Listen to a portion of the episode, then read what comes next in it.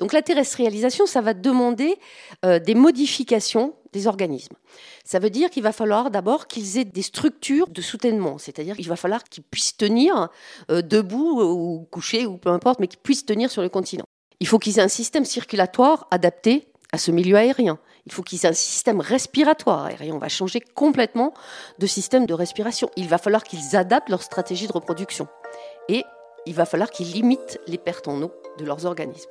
Donc tout ça, ça va nécessiter des modifications assez importantes.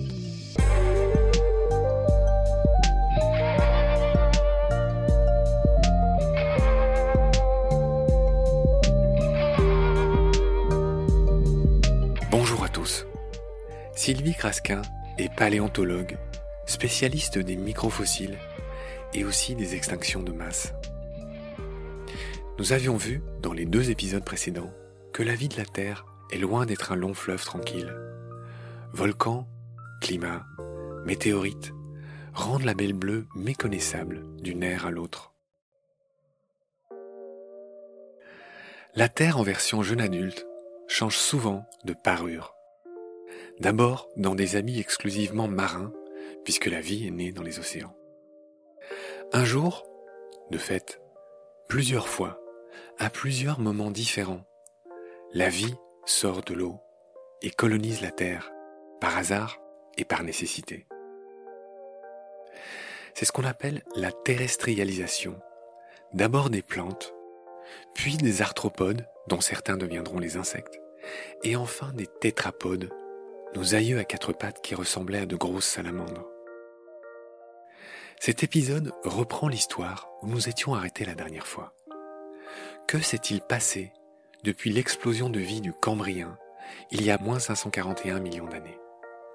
Depuis le début de ce que les scientifiques appellent le phanérozoïque, l'âge des fossiles bien visibles.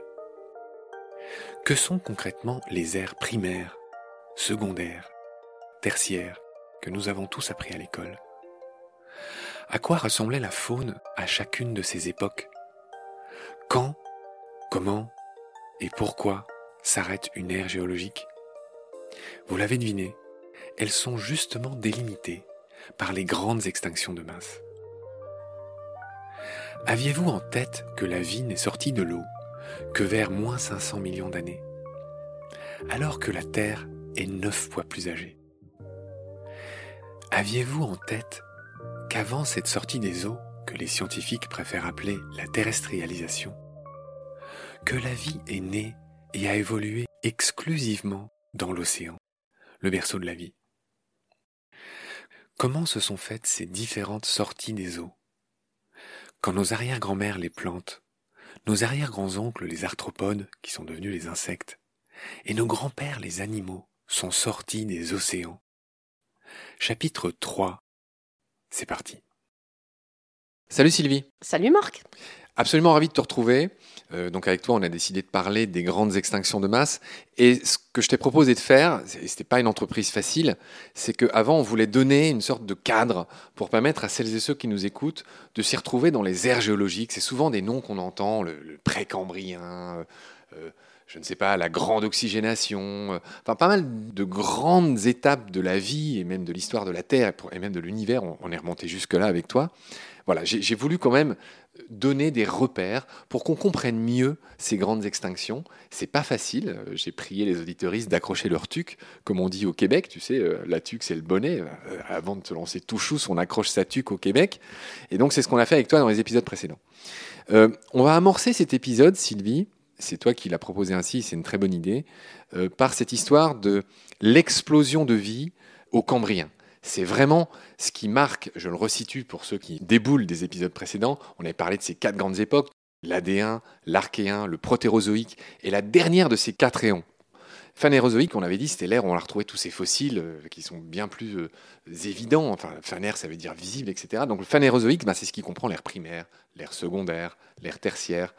Ce phanérozoïque, ce dernier éon de cette subdivision la plus importante qu'il y a dans l'échelle des temps géologiques, la plus grande qui est, ben voilà, ce découpage en quatre, Ce phanérozoïque, il est différent du précambrien, des trois autres. hein. Le précambrien, c'est les trois autres, c'est l'AD1, je le répète, l'archéen et le protérozoïque.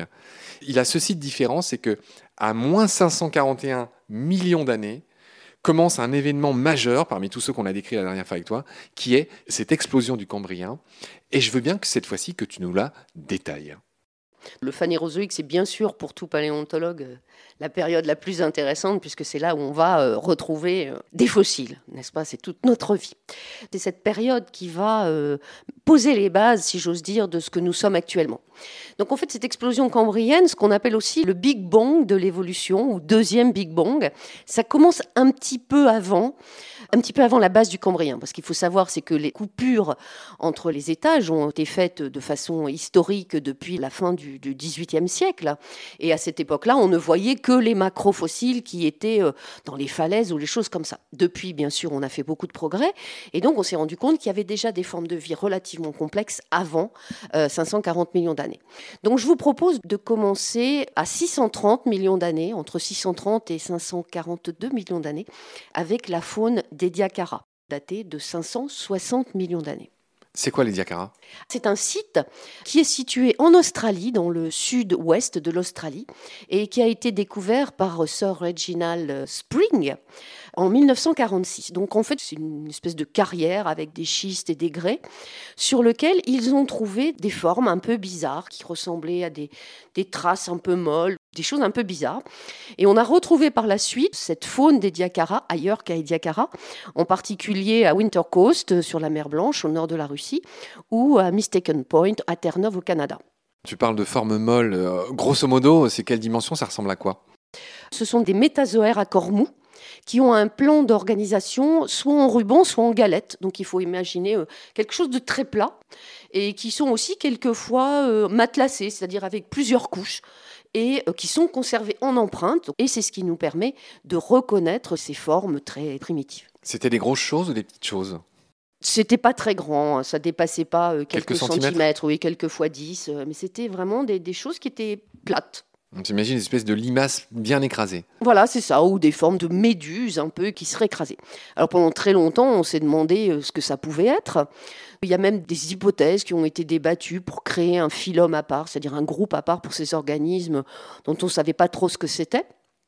Mais bon, le consensus actuel pour cette faune des Diacara, on pense que certains organismes appartiennent à des, choses que l'on connaît maintenant, ce qu'on appelle par exemple les schiphozoaires, c'est-à-dire les cnidaires, les méduses, ou les polychètes, les annélides, ou les arthropodes, dont on va bientôt parler, mais aussi sur certains organismes hein, qu'on ne peut placer nulle part dans des phylums qu'on connaît et qui appartiennent à des phylums disparus. Donc, après cet épisode de l'édiacarien, la grande révolution qui va arriver dans l'histoire de l'évolution des organismes, c'est l'apparition du squelette. Et ça, c'est quelque chose de fondamental, puisque ça va changer complètement l'organisation des organismes. Alors, c'est un épisode qu'on appelle le SSF, Small Shelly Fossils, c'est-à-dire des fossiles à carapace petit. Donc, c'est l'apparition du test carbonaté, en carbonate de calcium. Donc, ces organismes vont être capables de prendre le carbonate de calcium pour se faire un squelette. Alors qu'il soit interne, comme par exemple, on va avoir dans les éponges ou les choses comme ça, Les on va avoir des spicules, par exemple Tu parles de test, moi je pense aux oursins. C'est pas encore des oursins à cette époque-là, mais bon, ou des squelettes externes, comme des carapaces. Donc ça, c'est quelque chose qui va être vraiment fondamental, parce que ça va permettre aux organismes de ne plus être posés sur le fond, mais de s'ériger et de pouvoir avoir des formes complètement différentes. On est toujours dans du gisement exceptionnel, on ne trouve pas ça euh, partout. Donc ensuite, nous sommes toujours au cambrien inférieur, au cambrien moyen, et là, ce que l'on va euh, trouver, c'est aussi un gisement exceptionnel. C'est euh, une faune qu'on appelle la faune de Shengjiang en Chine, dans le Yunnan, où là, on va avoir essentiellement des arthropodes. On va avoir des organismes à corps segmentés. On va avoir des organismes avec des grandes, grandes épines. Je rappelle que ce qu'on appelle les arthropodes ne perd pas le fil de ce que tu es en train d'expliquer si brillamment. Les insectes sont des arthropodes. C'est un embranchement, les arthropodes. Donc ils ont donné les insectes, les crustacés. Voilà, ce sont tous ces êtres qui sont divisés en différentes parties. Je te laisse continuer. C'est ça, donc les organismes qui ont les corps segmentés. Et donc on va avoir l'apparition de ces groupes d'organismes à corps segmentés avec des grandes épines, ça va être des choses assez importantes, et va apparaître le groupe des trilobites. Donc là, dès le cambrien inférieur, dès la faune de Shengjiang, on observe des trilobites. Et ça va être vraiment le groupe qui va être le plus abondant, le mieux représenté au cours du primaire, du paléozoïque. Les trilobites, c'est drôle, c'est un peu les mascottes de nos émissions. Ça fait plusieurs fois qu'on en parle. Il faut que les gens qui nous écoutent se figurent ça comme une sorte de gros cloporte, j'exagère, en trois parties, hein, c'est leur nom, trois, trois lobes, les trilobites, qui rampaient au fond des océans, grosso modo, qui ressemblaient, voilà, on l'a dit, crustacés, cloportes. Et c'est ces deux dont tu es en train de parler pour cette prochaine phase de ce que tu décris. Voilà, tout à fait. Les trilobites, c'est quelque chose que les étudiants retiennent très facilement avec un nom comme ça, il hein, ne faut pas en douter. Et donc, euh, ces trilobites vont être les mascottes, si je veux dire, les représentants du paléozoïque. Alors, je rebondis sur ce que tu dis. Le paléozoïque, c'est ce qu'on appelle aussi l'ère primaire. Oui. C'est ce qu'on appelle aussi, et tu n'es pas en accord avec cette euh, appellation, l'ère des poissons.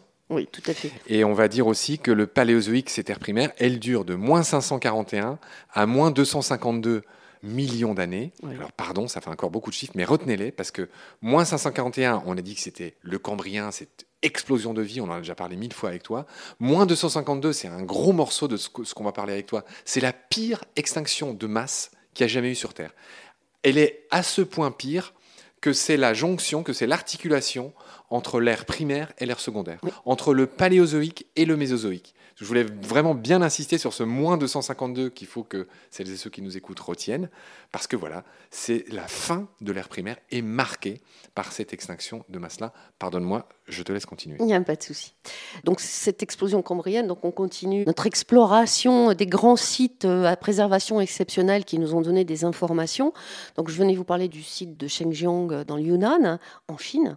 Donc c'est un site qui est daté de 520, 515 millions d'années. Alors il y en a un autre qui est à peu près du même âge, qui est à Sirius Passet au Groenland, où là aussi on va retrouver euh, des arthropodes, des trilobites, des choses comme ça. Ensuite, on va avoir quelque chose de plus récent, c'est ce qu'on appelle la faune du Burgess, dont beaucoup de personnes ont entendu parler. C'est un des premiers euh, gisements à préservation exceptionnelle que l'on ait trouvé. Donc il a été euh, découvert par Charles Doolittle Walcott. Doolittle, comme le film. Ouais, c'est ça. Il a trouvé ce gisement en Colombie-Britannique, au Canada, en 1909. Les animaux qu'on a là, c'est essentiellement des trilobites. Et on va avoir d'autres arthropodes, hein, qui vont être aussi des arthropodes avec euh, des épines, des choses comme ça. Mais aussi, dans, ce site de, Burgess, par rapport au précédent, on va retrouver pratiquement tous les grands groupes que l'on connaît actuellement. Les éponges, les algues, les brachiopodes, les échinodermes, les mollusques. Pardon, on va préciser, brachiopodes, échinodermes, c'est quoi? Alors, les échinodermes, c'est tout ce qui est euh, étoiles de mer, euh, oursins. Et les brachiopodes, ce sont des organismes qui ont deux valves, mais qui respirent d'une façon un peu particulière avec un lophophore. C'est un petit peu compliqué. Mais ces brachiopodes, on va en, reparler parce que ce sont les organismes aussi emblématiques du paléozoïque. De l'ère primaire. Donc ça, c'est un rapide aperçu de ce qu'a été le deuxième Big Bang. Et à partir de cette période-là, donc toutes les bases de notre diversité actuelle sont posées.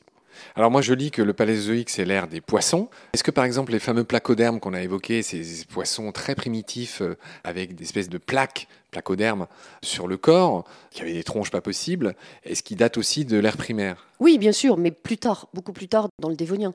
Parce que là, tu m'as parlé que des trilobites et de je ne sais quels, euh, ceux, d'avant, j'ai oublié euh, leur nom, mais il faut quand même dire que pendant l'ère primaire, bah, il y a aussi l'apparition de tous les poissons. Donc, ce que j'essayais, c'est de donner une idée de l'immense diversité. Il n'y a pas eu que des trilobites, en fait. Est-ce que tu peux nous parler un peu de ce qu'il y a eu d'autres Bien sûr, les représentations que l'on a maintenant du Cambrien, donc c'est-à-dire de tout à fait la base du Paléozoïque, c'est qu'on a des faunes marins alors attention, on est toujours en milieu marin.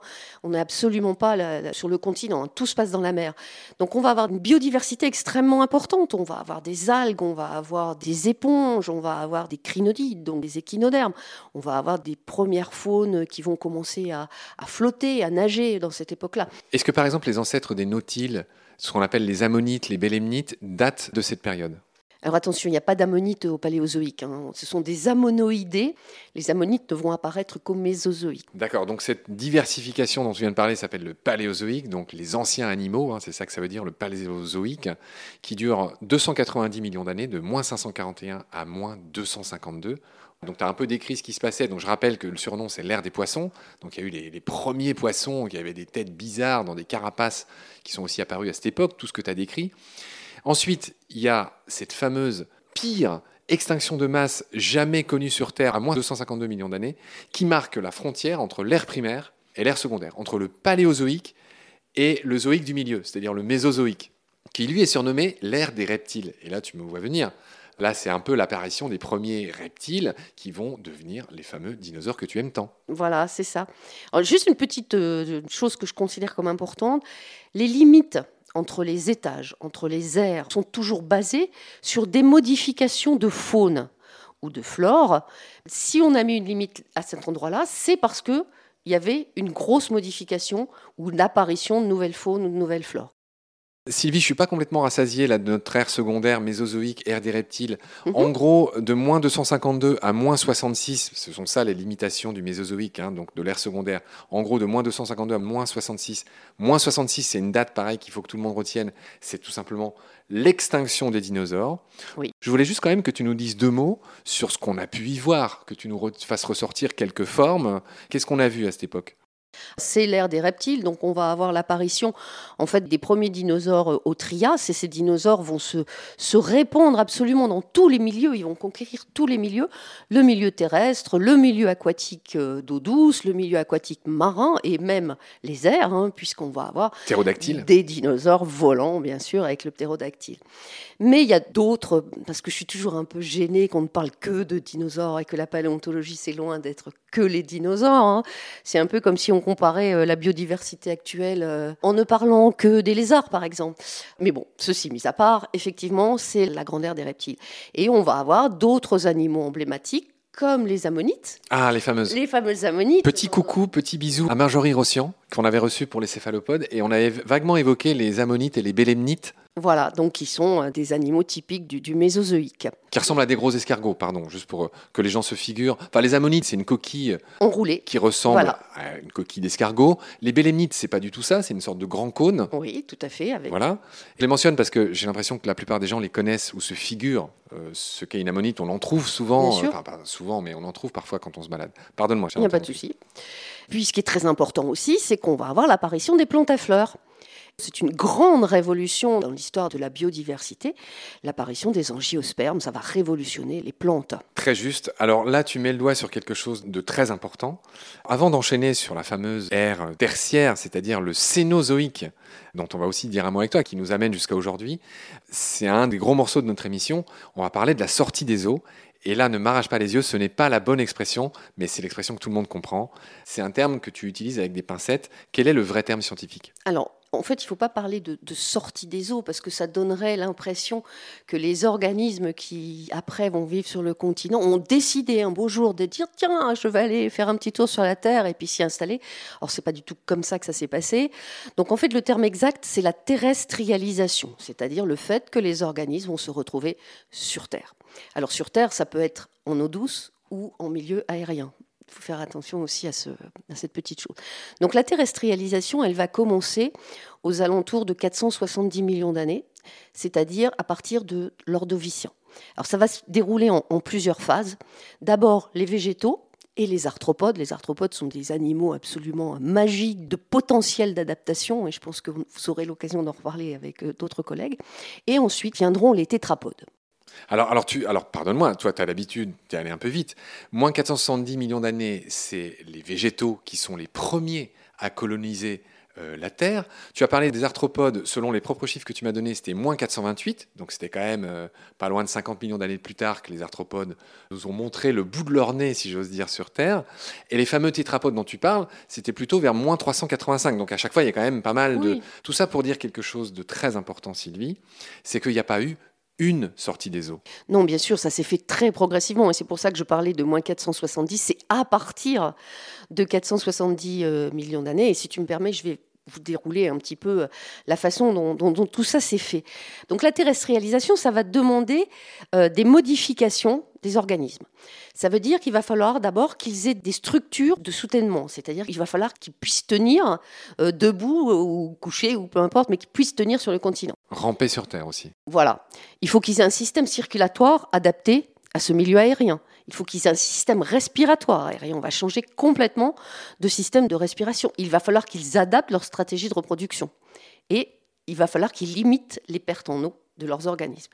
Donc tout ça, ça va nécessiter des modifications assez importantes. On va commencer par les végétaux. Donc c'est ce qu'on appelle les embryophytes, les plantes terrestres. Comment vont-elles faire pour pouvoir modifier leur organisme? Donc leur structure de soutènement, ça va être la ninine qui va apparaître et qui va faire que les plantes vont pouvoir tenir de façon un peu rigide. Ce qu'on appelle le bois. Voilà. Ils vont avoir un système vasculaire beaucoup plus sophistiqué qu'avant. Leur système de respiration, ça va être les stomates, c'est-à-dire qu'on va avoir des petits organites dans la paroi de la cellule qui va permettre les échanges aériens avec le milieu extérieur sans perdre d'eau. Donc on va mettre des cuticules. Et puis leur stratégie de reproduction, ça va être une modification des spores pour leur permettre de vivre à l'air libre.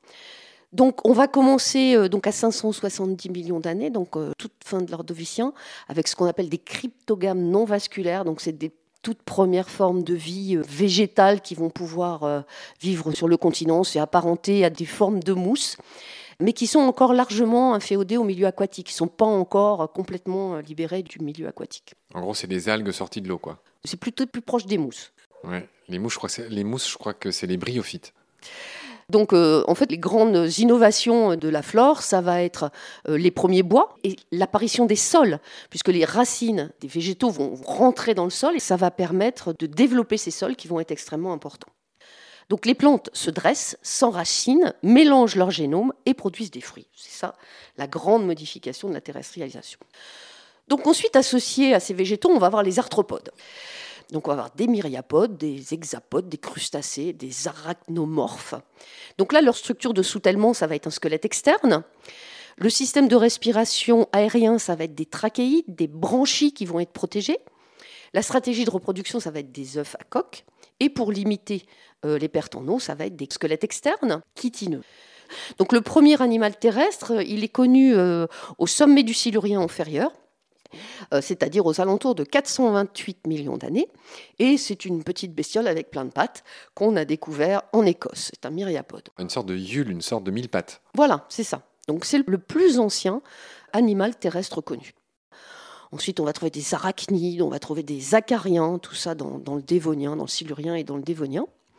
Et ensuite, on va avoir euh, les euryptérides, qui sont les ancêtres des scorpions. Donc c'est quelque chose de gigantesque. Il faut imaginer un scorpion qui ferait 2,50 euh, m de haut. Alors lui, par contre, il n'était pas euh, complètement indépendant du milieu aquatique, mais il vivait en eau douce. Tu es en train de me dire qu'il y avait un truc sur la Terre qui faisait 2,50 m et qui ressemblait vaguement à un scorpion? Ah oui, tu es en train de me montrer une image, alors merci beaucoup. Et en effet, il y a la silhouette d'un homme dessiné à côté, et le truc est deux fois plus grand, et on dirait en effet, les lépismes, c'est les petits trucs qui courent dans la salle de bain, là, les petits, ce qu'on appelle les poissons d'argent, ça ressemble à ça. Ouais. Bah, en fait, c'est plus près d'un scorpion aquatique, et on va aussi avoir des arthropleuras, en fait, qui sont ces organismes, des espèces de, de, mille pattes, qui vont faire plus de 2 mètres de long. Ah Donc j'aurai l'occasion d'en reparler quand on fera les, les crises et qu'on parlera du carbonifère. Le carbonifère, c'est l'époque d'or des arthropodes géants évidemment, on parlera aussi des libellules géantes, des choses comme ça. Tu m'apprends quelque chose, deux mètres. Euh, oui, je pense qu'il fallait pas bon euh, vivre dans cette époque-là, euh, dans les forêts du Carbonifère. Carbonifère, c'est un autre nom intéressant. Carbonifère, ça dit bien ce que ça veut dire. C'est l'époque où a été produit bah, ce que le fameux carbone, les énergies carbonées aujourd'hui. C'est-à-dire le, pétrole, le charbon, Essentiellement qui proviennent des débris végétaux de cette époque qui s'appelle le Carbonifère. Je ferme la parenthèse. Absolument, mais c'est un sujet qu'on pourrait aborder aussi qui est extrêmement intéressant. Donc après, on va voir les premiers vrais insectes cette fois, qui vont apparaître au Dévonien euh, inférieur, aux alentours de 400 millions d'années. Alors Sylvie, pour finir, parle-nous des stars, si j'ose dire, parle-nous des tétrapodes. Il faut beaucoup de choses. Il faut limiter les pertes en eau, réaliser les échanges gazeux, avec la respiration sans branchie, résister à la gravité, puisqu'on n'aura plus de poussée d'Archimède, assurer la reproduction, résister aux variations de température, humecter les yeux, assurer l'audition. Les tétrapodes vont devoir s'adapter euh, très très fort pour la conquête de la terre ferme. La principale innovation, ça va être la modification des nageoires en membres qui vont permettre de marcher. Ça va être le grand changement avec la rotation du radius cubitus par rapport euh, à l'humérus. On en a parlé dans les épisodes avec Laurent Balesta, qui sont les tout premiers épisodes de la saison 3 de Baleine sous gravillon, où on parlait du fameux Sélacanthe qu'il est allé filmer euh, au large de l'Afrique du Sud. Et le sélacanthe est un poisson dit sarcoptérygien. Oui. Encore un gros mot, mais c'est juste pour dire qu'il n'avait pas les nageoires comme les poissons actuels qu'on appelle des nageoires rayonnées, donc en forme d'éventail. Il avait des espèces de mini-membres qui préfiguraient ce que tu viens de dire. Tu parlais de radius, de cubitus, etc. Et donc voilà. Et donc ce sont les cousins des sarcoptérygiens qui ont progressivement réussi à ramper et puis à sortir de l'eau. On imagine bien que ça s'est pas fait, euh, comment dire, en... Non, ça s'est pas fait en, en deux minutes, ça c'est sûr. Et donc, pardon, je t'ai interrompu, c'est ce que tu étais en train de raconter. Donc en fait, il va y avoir donc la rotation, si vous voulez, pour qu'il y ait une vraie articulation au niveau de l'épaule. Il va y avoir euh, l'allongement des doigts et la réduction du nombre de doigts, puisqu'on va passer d'une nageoire euh, avec beaucoup de doigts, entre guillemets, à un membre où il n'y aura plus que cinq doigts. Donc en fait, euh, la terrestrialisation des vertébrés va commencer au Dévonien moyen, autour de 385 millions d'années. On peut citer quelques grands euh, fossiles emblématiques de cette euh, progression en allant du plus primitif au plus développé. Donc on peut commencer par le sténoptéron, ensuite on va avoir le tiktaalik, l'acanthostega et l'ichthyostega qui est l'organisme qui serait le plus proche pour la terrestrialisation. L'ichthyostega, je t'en ai parlé quand on s'est parlé pour la première fois. Effectivement, euh, c'est un des premiers tétrapodes qui s'est sorti de l'eau. Il faut juste dire à ceux qui nous écoutent, ça ressemble à une sorte de gros triton d'un mètre cinquante. Tout était gigantesque à cette époque. Et voilà, et en gros, c'est le schéma euh, classique. On voit ça dans certains dessins animés. Je pense à Il était une fois l'homme. Tu te souviens de ce merveilleux dessin animé qu'on a dû voir tous les deux? On voit la progression, c'est-à-dire du poisson qui progressivement devient amphibien, cet amphibien qui progressivement devient reptile, et ce reptile qui devient d'autres choses, par exemple des oiseaux ou des, des choses comme ça. Est-ce qu'on a plus ou moins fini ces histoires de sortie des eaux, pardon, de terrestrialisation? Alors juste pour conclure, aucun de ces animaux n'est complètement affranchi du milieu aquatique. C'est-à-dire qu'ils sortent sur la terre ferme, mais en particulier pour se reproduire, ils sont encore obligés de retourner au milieu aquatique. Oui, c'est le cas encore des grenouilles aujourd'hui. Voilà. Les grenouilles aujourd'hui, les anours, les urodèles, sont obligées, euh, pour leur cycle de reproduction, de retourner dans l'eau. Elles n'ont pas réussi Ouais. à faire des œufs comme les euh, oiseaux, qui leur permet de s'affranchir de ça, ou les reptiles, par exemple, Mhm. qui sont capables de pondre dans la terre. Alors juste deux petits mots encore sur la terrestrialisation. Il va y avoir un œuf amniotique, c'est-à-dire un œuf qui va protéger les bébés dans une poche, qui va pouvoir résister à la condition atmosphérique. Et donc les premiers œufs qu'on a trouvés avec cette fonction-là sont de la base du Carbonifère euh, au Canada, où on retrouve en fait les embryons de sauropodes dans un œuf bien fermé. Donc ça aussi c'est important de pouvoir adapter sa reproduction. Ouais, les amniotes, c'est un grand groupe du vivant. Voilà. Euh, ce sont tous ces animaux qui pallient l'absence d'eau euh, par la création de cet œuf et de nourrir l'embryon avec euh, Le liquide amniotique. etc. Très bien Sylvie, bon, c'était un gros morceau. Cette terrestrialisation, on en a parlé. Et moi, je voulais finir en disant que euh, si beaucoup d'espèces progressivement, on a vu que ça s'est fait plusieurs fois à différentes époques, hein, c'est pas un truc, il n'y en a pas un un jour qui a eu l'idée de sortir, il y a eu les plantes, il y a eu les arthropodes, tu l'as dit, il y a eu les, les tétrapodes, etc. Ça s'est fait plusieurs fois à différents moments. Il y a aussi eu dans l'histoire du temps des animaux qui sont retournés à l'eau. Quels sont ces animaux? On peut parler en particulier des cétacés, qui sont des mammifères, hein, ne l'oublions pas, hein, qui sont retournés au milieu aquatique. Alors sûrement euh, pour les mêmes raisons que ceux qui en sont sortis, c'est-à-dire qu'ils se sont retrouvés à un moment euh, piégés euh, dans des zones humides de côte où ils ont été obligés de, de retourner dans l'océan. Alors tu as parlé des- un peu des stars, des cétacés. avant eux, il y a eu les tortues qui sont retournées à l'eau, il y a eu les crocos, il y a eu des serpents marins, et il y a quatre lignées de mammifères qui sont retournés à l'eau. Il y en a quand même quatre. Il y a tout ce qui est baleine que tu viens de nommer, les dauphins. Il y a eu les siréniens. Donc les siréniens, c'est le dugong et euh, le manatee, etc. Ces espèces de gros phoques bizarres euh, qu'on trouve dans différents endroits du monde. Les pinnipèdes, ça c'est les phoques. Et il y a les lutrinés, c'est tout ce qui est loutre. Bon voilà, il y a quand même quatre euh, taxons de mammifères qui sont retournés à l'eau. Au final, euh, enfin voilà, des fois il y a des besoins, donc ça va, ça vient, ça, ça sort, ça rentre. On l'a dit. Sur ces belles considérations de retour après la sortie de l'eau, le retour à l'eau, on va s'arrêter là pour cet épisode. Chère Sylvie, je te retrouve très vite pour la suite, l'époque la plus récente, parce que ça ne t'a pas échappé, on n'a pas parlé du Cénozoïque, qui est l'ère tertiaire. On a parlé de l'ère primaire, de l'ère secondaire.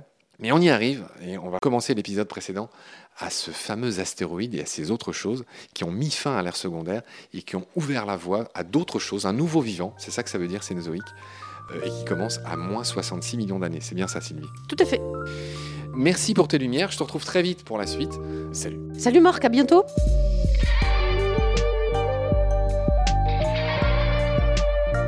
C'est la fin de cet épisode. Merci de l'avoir suivi. Baleine sous Gravillon a la chance d'avoir un premier partenaire, Derven, une entreprise de génie écologique qui partage nos valeurs, celle du respect du vivant. Mais pour continuer, nous avons aussi besoin de votre soutien, qui consiste à s'abonner, à partager le lien de nos podcasts et ou à faire un don sur Helloasso. Grand merci par avance. Je remercie tous mes équipiers pour leur aide précieuse et je vous retrouve bientôt pour de nouveaux épisodes. D'ici là, prenez soin de vous et de ce qu'il y a autour de vous. Merci, à bientôt.